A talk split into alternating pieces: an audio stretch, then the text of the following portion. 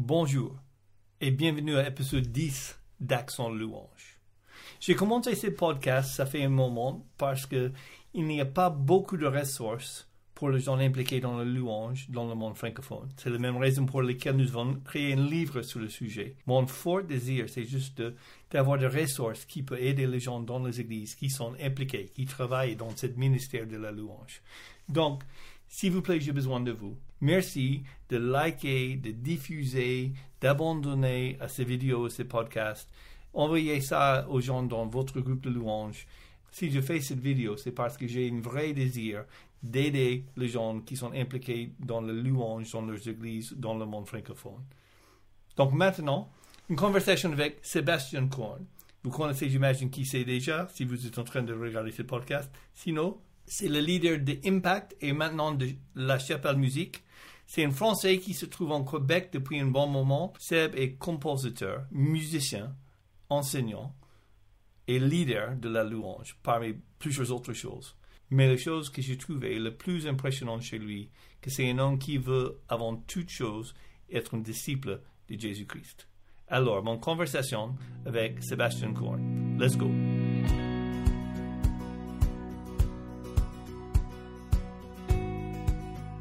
Bonjour tout le monde, merci d'être encore avec, avec nous pour euh, notre épisode Accent Louange, où on essaie de mettre une zoom sur une louange réfléchie. Je suis là aujourd'hui avec Sébastien Korn. Si vous êtes en train de regarder ou écouter ce podcast, j'imagine que vous connaissez déjà qui c'est. Mais euh, Sébastien, merci beaucoup d'être là avec nous. Ça fait vraiment plaisir, Kevin. C'est, euh, c'est vraiment un honneur pour moi de participer. c'est très gentil. Et comme je disais, je suis presque sûr que tout le monde te connaît, au moins euh, ton ministère et ta musique. Mais ça va être intéressant. Euh, Parle-nous tout d'abord un petit peu de, de toi, de, de, de, ta famille. Je sais que tu es en Québec maintenant, mais tu viens de, de la France, je pense en origine marseillaise, si je ne me trompe pas. Et comment tu es arrivé là-bas? Exact. En fait, moi, je, je donc je suis, euh, j'ai été élevé à Marseille. Euh, j'ai, euh, j'ai, on s'est marié. Après, j'ai rencontré mon épouse. On s'est marié quand même assez jeune. J'avais 21 ans. Et puis un an après, on est parti au Québec pour étudier à l'école biblique. Mmh. Donc j'ai fait quatre années d'école biblique et après j'ai commencé mon ministère ici à Montréal, mmh. où j'ai j'ai commencé un groupe qui s'appelle Impact, qui qui a été quand même assez diffusé. je pense que les gens nous connaissent beaucoup à travers les chants que nous avons composés. Le, plus connu probablement Mon secours est en toi, infiniment grand aussi, merveilleux nom. Donc c'est ça. Puis actuellement, je suis euh, pasteur et directeur de tout l'aspect créatif euh, dans une église qui s'appelle La Chapelle. Et on vient juste de lancer un collectif de musique aussi qui s'appelle La Chapelle Musique. Donc voilà. Oui, c'est chouette. Et si ben, j'ai lu, euh, donc cette, podcast va être diffusé bien après, mais pour nous actuellement, on enregistre le 21 octobre. Donc bientôt, vous allez lancer un nouvel album, n'est-ce pas? Oui, exactement. Dans deux jours, il y a notre premier album qui sort. Donc je suis assez fébrile, mais vraiment très très fier du, du travail réalisé par l'équipe, vraiment. Bah, j'ai hâte d'écouter ça, ça va être cool. Um, bah, donc, je sais que tu as passé uh, beaucoup de temps dans le, dans le service de l'Église en termes de responsable de louange, aussi que pasteur, tu, tu portes uh, plusieurs chapeaux, comme, comme beaucoup de gens dans le ministère, uh, d'ailleurs. Et, et je pense que, au moins pour commencer notre discussion, j'aimerais bien qu'on discute et, tu peux nous donner ton, avis, ton sagesse, tes astuces pour comment être une bonne leader ou responsable d'un groupe de louanges. Parce que euh, la plupart du temps, c'est les gens qui sont euh, normalement pas plein temps. C'est une chose qu'ils font de plus d'un vrai travail, de notre, pas très vrai travail, mais notre travail euh, et qui peut prendre beaucoup de temps, qui demande beaucoup d'organisation et donc, quel conseil euh, est-ce que tu as pour les gens qui sont responsables de louange dans les églises? Ben, je pensais justement que tu allais me répondre à cette question parce que moi, j'essaye encore de trouver la, bonne formule, j'essaye de de, de, de, savoir en fait qu'est-ce que c'est un bon euh, leader d'une équipe de, de, louange. Euh, regarde, moi, à travers mes, mes années, ça fait depuis 2006 maintenant que je dirige des équipes de, de louange, que je que j'implique des personnes dans un, quelque part dans un service à l'église qui concerne la louange. J'ai commencé avec des jeunes, des jeunes adultes, même des ados. Et, et puis maintenant, donc, je, je, dirige une équipe complète de, musiciens, chanteurs, etc. Je, je, je, me considère toujours comme un apprenti, mais bien honnêtement, s'il y a une chose que je sais, c'est que euh, trop souvent, en fait, on cherche à... En fait, on, on, se pose la question, qu'est-ce que je peux retirer des gens? Qu'est-ce que je peux obtenir des gens? Quel, quel service ils peuvent offrir à l'Église? Mmh. Et moi, ce que je me rends compte, en fait, en tant que leader, c'est que on doit, notre base, ça doit être qu'est-ce que, comment moi je peux servir ces gens-là à, à devenir, euh, à être, à être meilleur dans leur relation avec Jésus-Christ, dans leur vie d'adoration, dans leur, euh, dans leur euh, don, dans leur, dans leur pratique. Moi, je pense qu'en fait, le, on doit, en tant que leader d'église, ne pas essayer de, de retirer l'énergie des gens, mais bien au contraire, de les, de les, de les former comme disciples, en fait. Donc, pour moi, la, la, la base de tout le, le, leadership au niveau de la louange, c'est d'abord de former des disciples. C'est vraiment ça. Pour moi, ça revient à ça, former des disciples. Pas juste former des musiciens, pas mmh. juste de, de, de, mettre des musiciens sur un horaire pour, euh, pour patcher des trous, comme on dit, ouais. Euh, mais c'est euh, c'est vraiment ça. C'est d'abord, on fait des disciples. Moi-même, je, je, veux être un disciple de Jésus-Christ et je veux entraîner d'autres personnes à ma suite pour, pour servir Jésus-Christ. Donc ça, pour moi, c'est la base du leadership. Si mm. on est là juste pour se servir des gens, ça va pas marcher. Il faut vraiment servir les gens mm. et être engagé à leur bien-être. Donc ça, c'est ça, c'est la base pour moi. Très bien. Ça m'a fait penser de cette, euh, cette chante Roi serviteur. Comment un leader, c'est un serviteur, quoi. C'est ça. Exactement. Oui, très bien. Alors, um, donc, pour, pour toi, une, je, comme je disais, parce qu'on ne se connaît pas avant, donc j'ai lu uh, toutes les interviews que j'ai trouvées pour avoir plus d'informations, pour être un peu plus intelligent qu'on discute. Mais une chose que tu as dit, que, que j'ai trouvé très, très intéressante, que tu as dit, il faut chercher d'abord d'être un adorateur qui est musicien, plutôt que musicien qui a de retour. Est-ce que tu mm-hmm. peux, tu peux euh, parler un peu plus de ce sujet pour moi? Parce que j'ai trouvé ça très pertinent. Oui, c'est. Je, je, je, trouve en fait que souvent en fait on, travaille avec des artistes, hein, on travaille avec des musiciens, on travaille avec des gens qui sont extrêmement passionnés par leur art et par leur leur leur talent finalement. Et, et ce que je me rends compte en fait, c'est que le, le talent c'est c'est essentiel je pense, pour, euh, mais ça doit jamais être au détriment d'une spiritualité euh, profonde et, euh, et, authentique, en fait. Mm. Et, et c'est pour ça qu'en fait, je, je, c'est beaucoup plus facile de se focuser sur ce que l'on voit et sur ce, que, ce qui brûle dans nos cœurs, de, de, nos instruments, nos talents, etc., que de focuser sur des, des, choses qui sont un petit peu plus immatérielles, comme par exemple notre vie de prière, toutes ces choses-là. Et, moi, c'est pour ça que je préfère inverser le paradigme et puis dire, ben, on est d'abord des adorateurs qui jouent la musique plutôt que d'être des musiciens qui, finissent par adorer. Donc ça, c'est ça, c'est une des choses, plus pour le côté philosophique, mais je dirais même aussi en termes théologiques, en termes bibliques, euh, nous sommes tous des adorateurs. C'est juste qu'on n'a pas forcément le même centre d'adoration. Et puis quand c'est pas Jésus qui a le trône, c'est quelqu'un d'autre qui l'a. Et ultimement, ça va finir par être nous qui l'avons, euh, euh, parce que notre nature orgueilleuse est faite ainsi.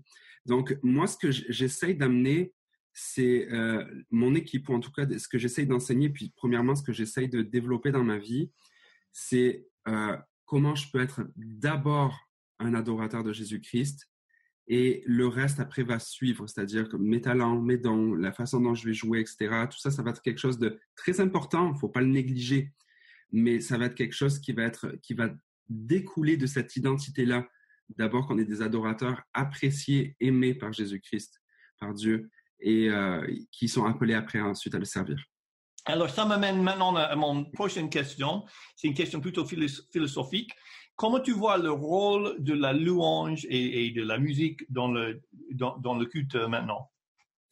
Alors, c'est quelque chose qui est en perpétuel mouvement en tant que... Moi, j'ai étudié euh, en musicologie, puis une de mes passions, même maintenant, quelque chose que j'enseigne, c'est de voir l'histoire de la louange à travers les siècles. Et euh, s'il y a une chose que je me rends compte, c'est que c'est vraiment, euh, ça a changé beaucoup, euh, ça a toujours évolué.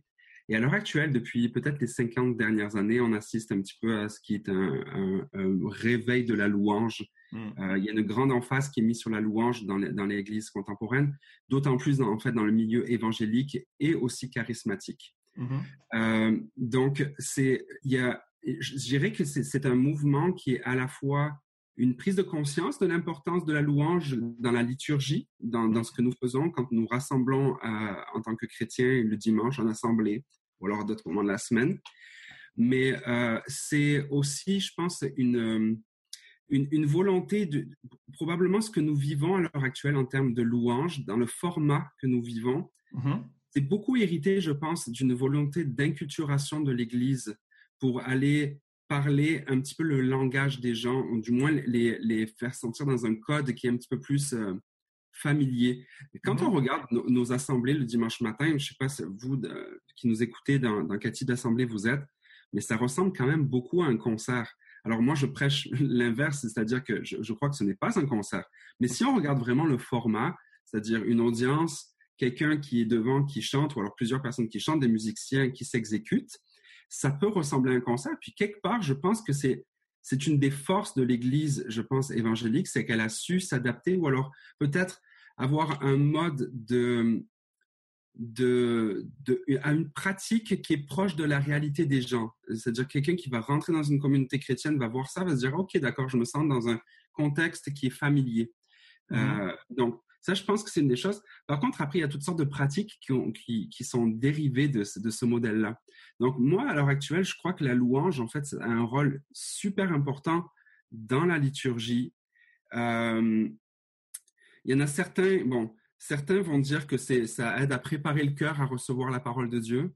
Hmm. Euh, nous, dans notre, nous, dans, notre église, euh, on a une liturgie qui est un petit peu inversée, c'est-à-dire on a d'abord la proclamation de la parole, et mhm. puis après, par la suite, on répond à, la manifestation de la gloire de Dieu à travers l'apprentissage de sa parole, à travers la mhm. prédication, par un moment de, louange et d'adoration. Donc nous, on le vit un petit peu de cette façon-là. Et puis j'aime cette façon de penser que, euh, que les chants, en fait, viennent renforcer l'apprentissage et puis l'enseignement de la parole de Dieu. Et puis d'ailleurs, c'est pour, pour moi, c'est vraiment l'élément un des éléments super importants de la louange, c'est que ça sert d'enseignement. Euh, souvent, en fait, la seule théologie que les gens connaissent, ce sont les chants qu'ils écoutent. Ouais, euh, c'est parce que honnêtement, là, si on se parle un instant, là, si on réfléchit un instant, combien de messages de prédication on peut retenir sur toute une ville hein? Peut-être, euh, allez, cinq là, si on est vraiment bon là, qu'il y a des prédications qui nous ont vraiment bien marqués. Mais par contre, des chants de louange, j'en suis sûr que tu pourrais en, en chanter une centaine maintenant là comme ça. Mm. Pourquoi? Parce que la musique, ça, a cette euh, force-là. Euh, déjà, premièrement, c'est bâti pour être mémotechnique, tout le système de rimes mm-hmm. dans les chants. Euh, deuxièmement, ça fait appel aux émotions. En fait, la musique, c'est de, de l'émotion, c'est très, très émotionnel. Et puis, justement, il faut pas négliger, en fait, Martin Luther disait que, que, la, que, les, que les émotions sont un précieux allié. Euh, donc pour lui, il croyait énormément dans la musique en fait comme un vecteur et comme un moyen de transport pour l'évangile. C'est pour ça qu'il misait vraiment sur une musique qui était assez émotionnelle.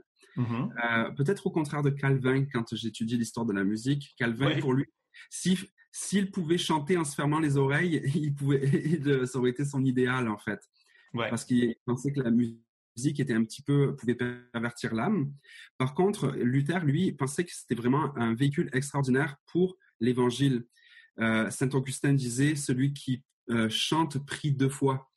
Et euh, c'est pour ça que moi, je, pense en fait le rôle de la musique, le rôle de la louange, c'est un c'est un excellent moyen de connecter avec Dieu, premièrement, de rendre mmh. gloire à Dieu, mais c'est aussi un moyen didactique extraordinaire pour nous en tant que croyants. Combien de fois dans la semaine il y a des chants qui me reviennent.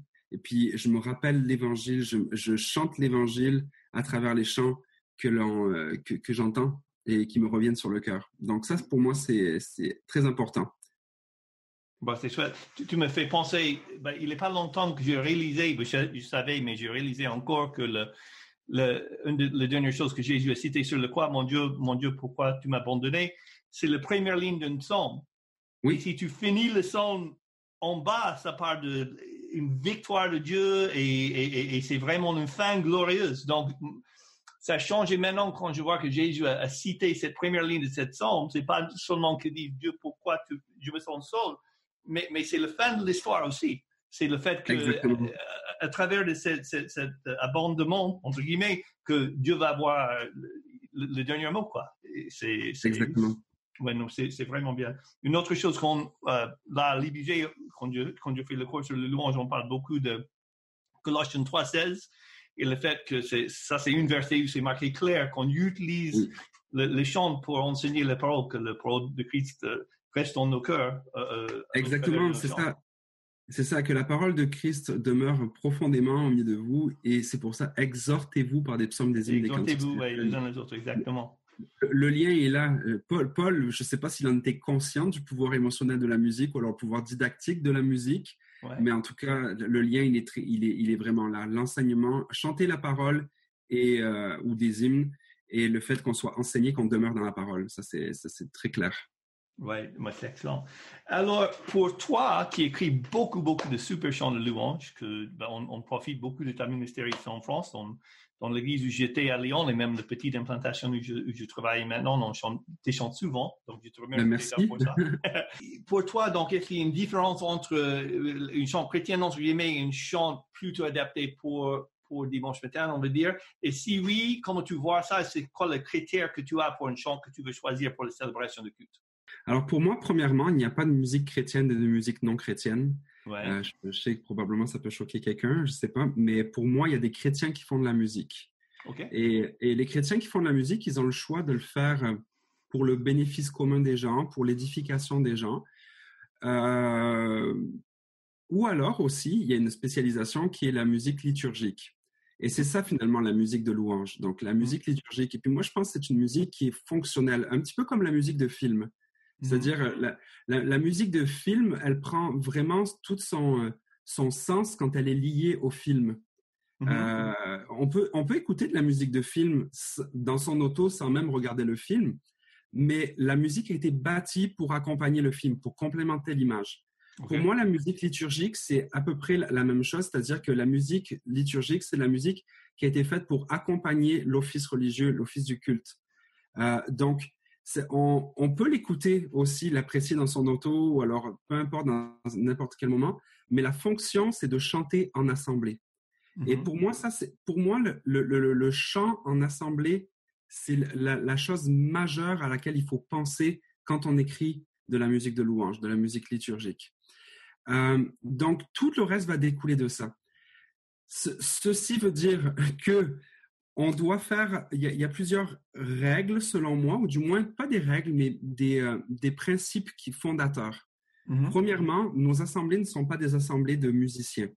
Ce sont des, ce sont des, la plupart des, euh, des, des, néophytes, des amateurs. Mm. Euh, et on doit être capable donc de, de, leur, de leur présenter un chant qu'ils vont être capables de chanter. Donc, premièrement, est-ce que c'est trop compliqué rythmiquement? Est-ce que c'est, euh, est-ce que le, le range, l'ambitus le, euh, est trop haut, trop bas? Euh, bref, ben, on pêche jamais par, par, le fait que c'est bas, c'est plutôt parce que c'est haut. Je vais t'interrompre là vite fait. Moi, en tant que chef de chorale et chef d'orchestre, je pense souvent la même chose. Est-ce que tu as en tête une note, j'aimerais bien que ça, c'est jamais plus bas que, jamais plus haut que, dans ta tête, tu as une note, une, une range spécifique que tu essaies de rester dedans ou non? Ah bon, euh, les gens me disent que mes chants sont souvent très hauts. Alors moi, ce que, oui, c'est vrai que quand je les enregistre, je les enregistre un petit peu plus haut parce que j'essaie que ça corresponde bien à ma voix. Mais par contre, ce que je mmh. conseille souvent aux gens, en fait, c'est de les adapter, de les descendre de tonalité pour qu'ils les chantent dans leur, dans tonalité. Moi, ce que je dirais très confortablement, en fait, euh, si on fait monter les, les gens jusqu'au mi, mmh euh, c'est quand même bien. Bon, les femmes autour de si et do, ça va commencer à être difficile un petit peu après, mais les hommes, ils peuvent monter jusqu'au mi, en mhm. principe d'une façon euh, quand même mhm. assez à l'aise. Donc, euh, c'est ça. Donc, le, chant en congrégation, pour moi, ça, ça, ça dicte certains principes de, composition.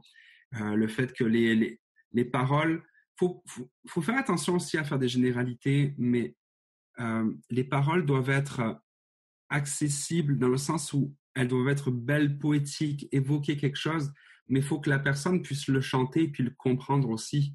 Mm. Euh, immédiatement, pas juste se poser et puis se dire ah, qu'est-ce que ça veut dire? Non, euh, mm. d'avoir d'avoir cet accès quand même immédiat, même si les mots peuvent avoir tout un sens extraordinaire derrière et la poésie vraiment très très évoluée. Moi, je suis quelqu'un de qui travaille énormément les, textes, mais euh, mais c'est ça. Donc, d'abord une bonne mélodie, facile, chantable par tout le monde, des textes qui vont être profonds puis des textes bibliques. Comme je disais tantôt, euh, la seule théologie que les gens connaissent, ce sont celles que les gens chantent. Mhm. Donc, euh, pour moi, en tant que compositeur de musique de louange, on est avant tout des enseignants. On n'est mhm. pas, pas des artistes. oui, on est, on le fait, on est des artistes, mais on est avant tout des enseignants. Donc, mhm. euh, je dirais ça. C'est tout pour cet épisode d'Action Louange. Merci d'avoir passé ce temps avec nous.